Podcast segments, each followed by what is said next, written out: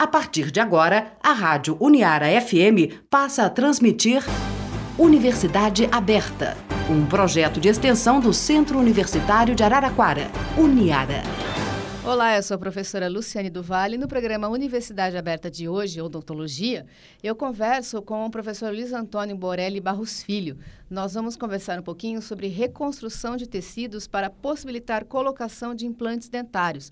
É, lembrando que o programa Universidade Aberta Odontologia é uma parceria do curso de mestrado em Ciências Odontológicas aqui da Uniara com a Rádio Uniara e o programa Universidade Aberta, que a gente vem já há um tempo conversando né, sobre as questões da odontologia. E eu começo, é claro, agradecendo a presença do professor Luiz Antônio aqui no programa Universidade Aberta. E, Luiz, eu queria começar ao contrário, né? Como a gente falou, a hora que você chegou na rádio, ao invés de primeiro a gente falar da reconstrução né, de tecidos, quero começar ao contrário, então, para te perguntar o que são, né, na verdade, os implantes dentários e, e quando que é que a gente precisa, né? Quais são as situações que nos faz é, precisar né, de implantes dentários? E, mais uma vez, muito obrigada pela sua presença. Bom, primeiramente, bom dia. Queria agradecer o convite, a professora Luciane, a professora Ana Paula Faloni, que me contatou para poder possibilitar essa pequena entrevista aqui no, na rádio. É, primeiramente, os implantes dentários, podemos entender como eles são substituir raízes de dentes. A partir do momento que você perde o seu elemento dentário, ele precisa ser substituído de alguma maneira. Ele vai ser substituído através de alguma prótese, podendo ser fixa, removível, ou através dos implantes, que estão, estamos na era da, da implantodontia atual. Então, podemos entender basicamente os implantes como a substituição das raízes dos dentes. E aí, quando a gente pensa em implante, eu já entrevistei alguns é, professores aqui, nos quais a gente falou né, do, dos implantes, e aí tem, tem a questão das variadas formas, né, infelizmente, com as quais a gente perde, né, os nossos dentes naturais, que eles sempre frisam muito, inclusive queria te perguntar isso, né? Eles sempre frisam a questão de tentar preservar ao máximo o, o, dente nosso natural que falou assim que por mais é, que tenha o avanço das próteses, dos implantes, sempre o dente nosso mesmo deveria ser preservado ao máximo, porque nunca vai ser igual, né? Com toda a tecnologia que ainda existe, a gente não consegue ainda chegar né, nessa constituição. Então, eu queria que você falasse um pouquinho sobre essas necessidades. O que, que mais acontece né, na, na boca, né, com os dentes, que faz com que a gente precise de um implante? Então, na verdade, eu sempre costumo fresar. Eu peguei justamente as duas áreas da, da odontologia, que seria a parte da periodontia, que é aquela responsável pela manutenção, manter os dentes na cavidade bucal, na cavidade oral, e a implantodontia, que pega essa parte reconstrutiva de substituição dentária.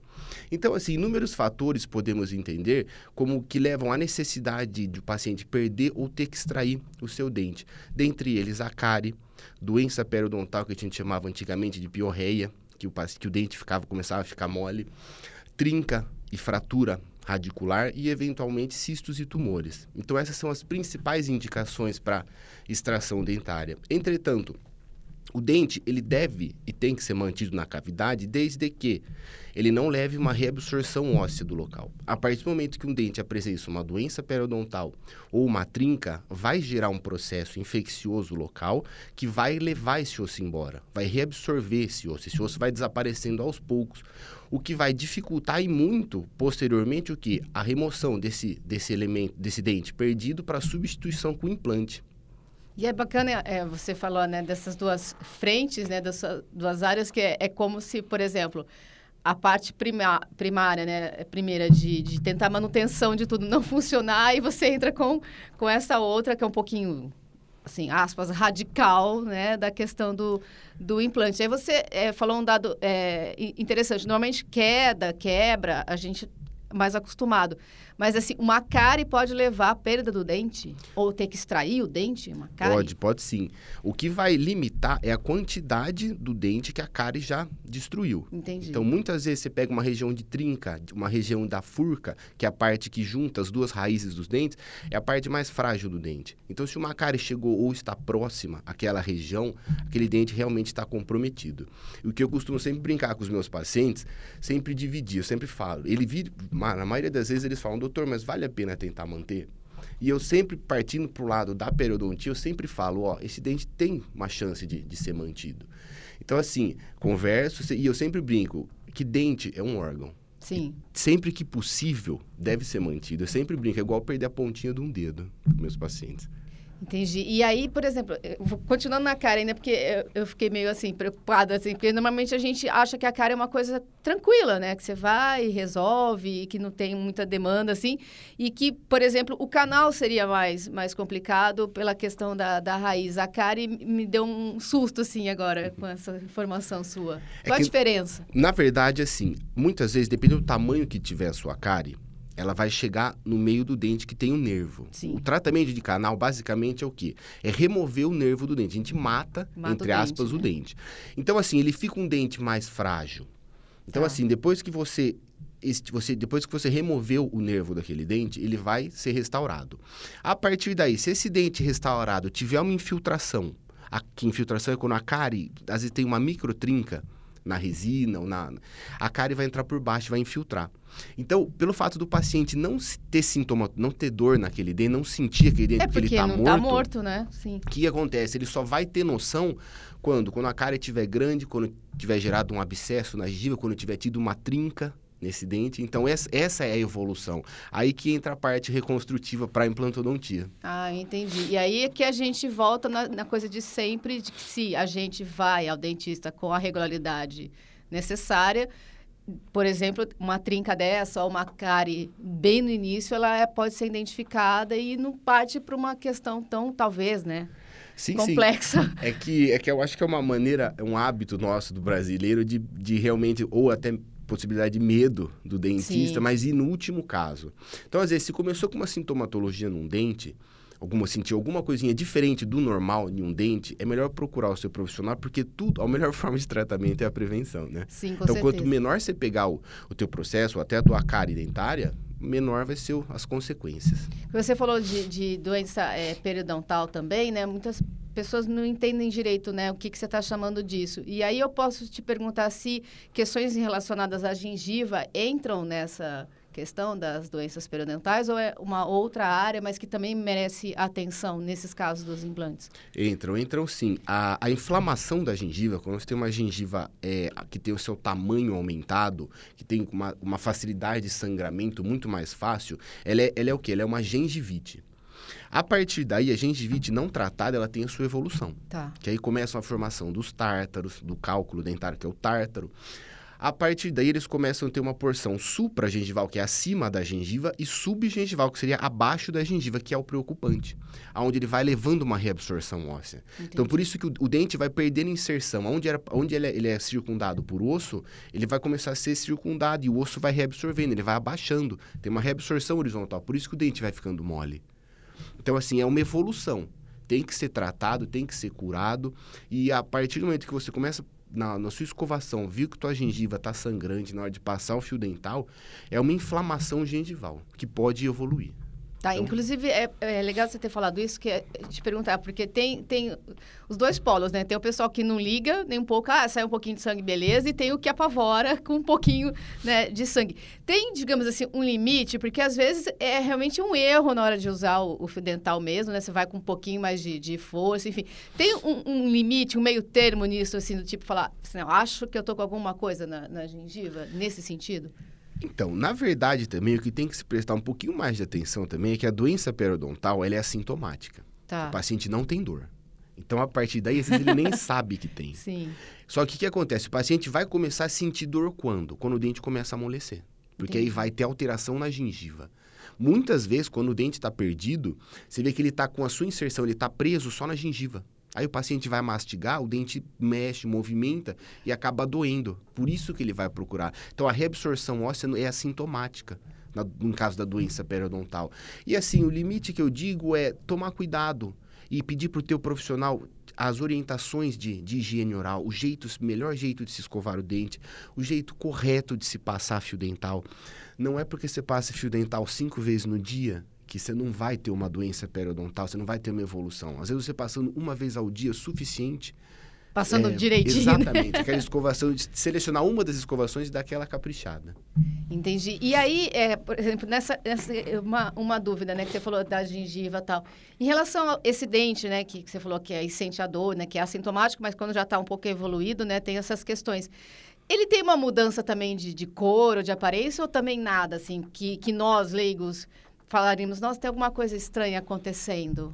Uma dica que eu posso dar para vocês é que, assim, muitos pacientes que têm essa perda óssea, é, a gengiva só vai ser mantida onde está o osso. Então, o osso está na posição correta, a gengiva está certinho ao, ao, redor do dente e tudo. Tá. A partir do momento que você começa a ter uma reabsorção desse osso, esse osso está indo embora, a gengiva começa a acompanhar. Então, ela começa a descer. Então você começa a perceber que o paciente começa a ter aquelas recessões gengivais, quando começa a mostrar a raiz. Tá. Você entendeu? Então isso é um índice que se você está com uma perda óssea. Então a partir do momento que seu dente começou a aumentar, mas não no sentido de sair do osso, mas do osso realmente abaixar, teu dente começar a ficar maior de cima para baixo, é um índice que pode ser levado a, a consideração e a prestar atenção. Tem alguma coisa a relação, professor Luiz Antônio, é, com idade e perda óssea ou não? A gente vai ficando não mais velho, porque tem, tem todas as questões da idade, né, que, que vão chegando. Os dentes também interferem nisso? Sim, muitas vezes a gente pode perceber que os pacientes que têm um pouco mais de idade, associado a algum hábito para funcionar, algum hábito excessivo, por exemplo, escovar, uma escovação inadequada, com principalmente aquelas escovas médias, tá. que são verdadeiros crimes. o que acontece? Os pacientes mais velhos, eles têm uma tendência à recessão gengival, a mostrar a gengiva baixar um pouquinho, mas sem perda óssea. Então, assim, pode estar ligado, mas não necessariamente está tá. ligado à, à, idade. Não é uma relação de causa e efeito, né? Não, não necessariamente. Agora, assim, tudo tem, entre aspas, seu prazo de validade. Tá. Então, por exemplo, você pega uma pessoa mais velha, os dentes vão ficando um pouquinho mais enfraquecidos, tudo. Mas com relação à parte óssea, mantendo o seu cuidado, não.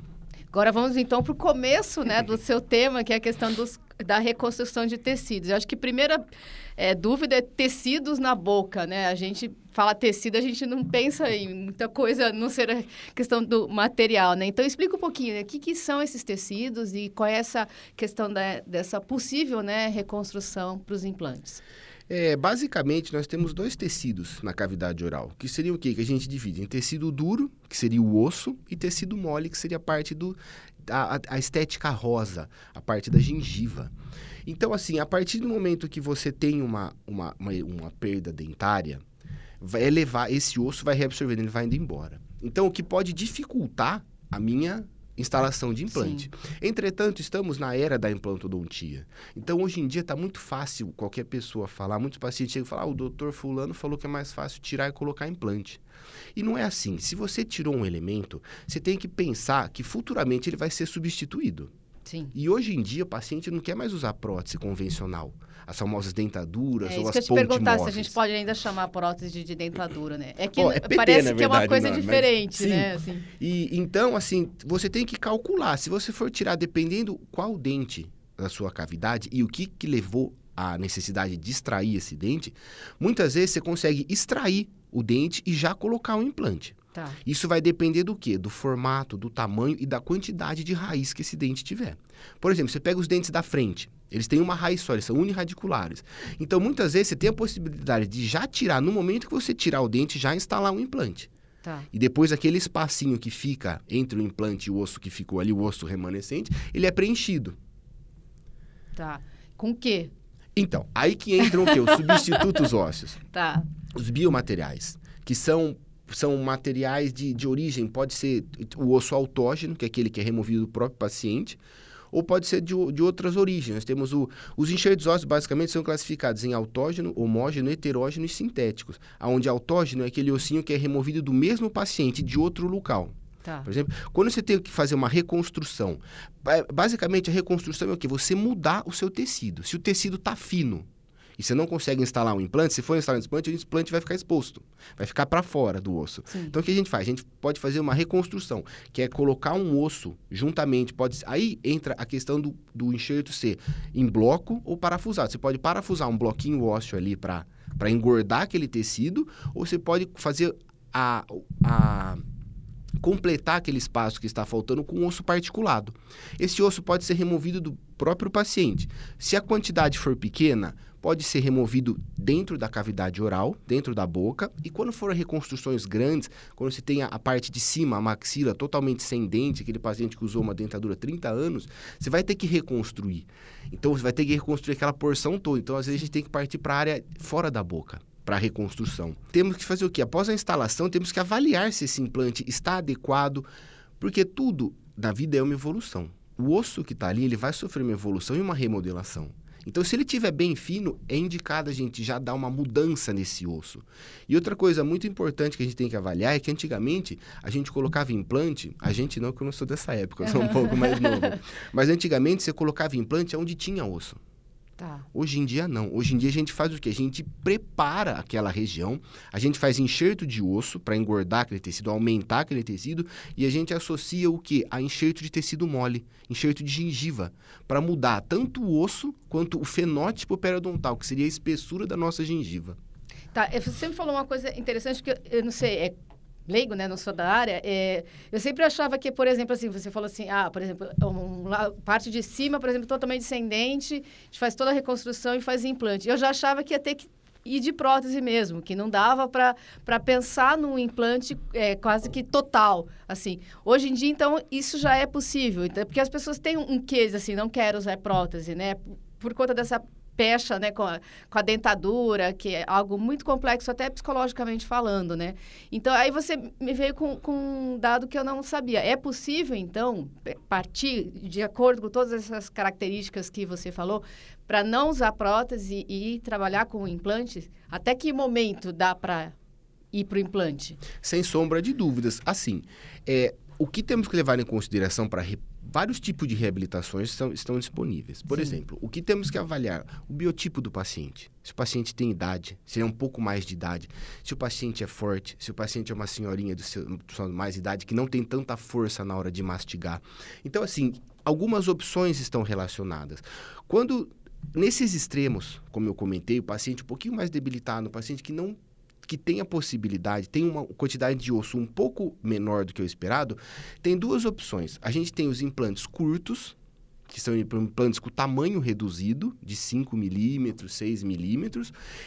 E outra coisa, temos os implantes mais finos também, que são que foram disponíveis aqui no mercado com, com seu diâmetro de 2,9, 2,8 milímetros. Então, assim, são casos extremos. Agora, quando você chega um paciente que já tem um porte físico diferenciado, um paciente forte, com força na mastigação, eu prefiro muitas vezes reabilitar, reconstruir, Sim. criar o osso para a gente poder colocar implante de tamanho convencional. Porque muitos fatores têm que ser avaliados, entre eles o que? Fator força que não adianta você reabilitar um paciente forte com uma reabilitação, não digo inadequada, Entendi. mas com um pouco mais de cautela, você tem que prestar atenção. Então eu prefiro mexer, transformar aquele osso num osso que possa receber implante de tamanho convencional para ir depois tocar parte da reabilitação. E mesmo com essa reconstrução, tudo podem acontecer todas aquelas outras questões que acontecem com o nosso dente natural, a trinca, a, a possível cárie se não foi né, extraído o, o, o, canal, isso tudo pode acontecer de novo? Não. Na parte relacionada aos implantes, não. O que, ah. o que pode acontecer é que, do mesmo jeito que o paciente perdeu o dente por uma doença periodontal, ele pode perder o implante também. Tá. Então, assim, isso vai ser controlado aonde? O que eu costumo brincar, você faz uma reabilitação no seu paciente, é quase um carro. Então, quando você compra o carro, você tem que fazer as revisões Sim. de 10 mil quilômetros. Então, assim, eu vejo meus pacientes religiosamente a cada quatro ou seis meses, aonde eu vou raspar, fazer uma raspagem, entre aspas, uma limpeza na boca do meu paciente, tomar cuidado, remover as próteses sobre o implante, quando elas forem parafusadas, eu tiro, eu desaparafuso essas próteses para remover, higienizar o local, sempre mantendo o controle com radiografia, para não ter uma evolução, porque o paciente que teve doença periodontal, ele pode ter uma periimplantite, Entendi. que seria doença periodontal ao redor do implante. É quase que um, como é que fala, uma rejeição, assim, entre aspas, né? Se não, não, não cuidar desse jeito que você está falando. Né? Exato, não diria como rejeição, eu diria assim como uma evolução da doença. Tá, entendi. Você entendeu? Porque uhum. assim, o, o termo rejeição a gente utiliza na implantodontia... É que aí vai estar tá expulsando mesmo, é, não vai aceitar, quando O né? termo que razão. a gente usa é não ósseo-integração, o implante tá. não ósseo-integrou. Entendi. Então, assim, agora o que nem você tinha comentado atrás, o implante pode fraturar dependendo a, su, o, sua, a sua, o planejamento que você fizer, o tamanho da, da, da arcada que o paciente tiver, você tem que distribuir. Sendo que a parte de trás da boca é a região que tem mais força mastigatória. Então, assim, você tem que fazer uma avaliação na possibilidade de colocar implantes posteriores, para não ficar aquele braço de cantilever, que seria aquela parte de trás da prótese sem apoio. Entendi. Você entendeu? Então, isso é um fator que pode levar o que? Uma, uma, uma, fratura do implante, uma fratura do componente protético, que é o que vai ligar o implante à prótese, que a gente chama de abattement. Entendi. Você falou, é, que, por exemplo, implantes com que você. É, você usou um termo, acho que é rosquear, não? Você... Parafusada. Parafusada, né? Desculpa. É, quais são os tipos mais comuns atualmente? Você falou que a gente está na era né, da implantodontia. Quais são os tipos mais comuns de implante? Então, a forma né, de, de implantar, né, no caso. A, a, as formas de conexão que nós temos hoje em dia são o quê? As próteses podem ser cimentadas, você pode fazer, instalar teu implante, escolher um componente, que seria o que vai unir o implante à prótese, e cimentar um, um munhão, um, um abatman cimentado, pode ser um abatman para prótese parafusada, que eu sempre que possível, região posterior, a parte de trás da boca, eu sempre penso no, na minha reabilitação, na prótese que eu vou fazer, levando-se em consideração a facilidade tá. do que? De remoção. Então, toda consulta que eu vou, vou manter, vou vou avaliar o, que foi feito, mantendo tudo, eu tiro. Então, a, a grande vantagem é o quê? Que você pode tirar a sua peça, você desaparafusa ela. Então, você consegue higienizar. As outras cimentadas já não. Então, assim, eu, eu, Luiz Antônio, particularmente gosto de utilizar a, a prótese tipo cimentada sobre o implante em região anterior, os dentes da frente. Tá. Tá? Porque assim, não demandam tanta força mastigatória, sendo que se um dia eu precisar tirar aquela prótese, se aquela prótese um dia, sei lá, chegar a lascar e eu precisar substituir, eu preciso cortar ela. Entendi. Então eu perco aquele serviço. Eu perco, tenho que cortar aquela coroa que foi feita para depois chegar até o meu munhão. Que aí Entendi. depois eu troco o meu munhão ou não. Então a grande vantagem é essa. Tem outro tipo também que seriam as próteses de encaixe.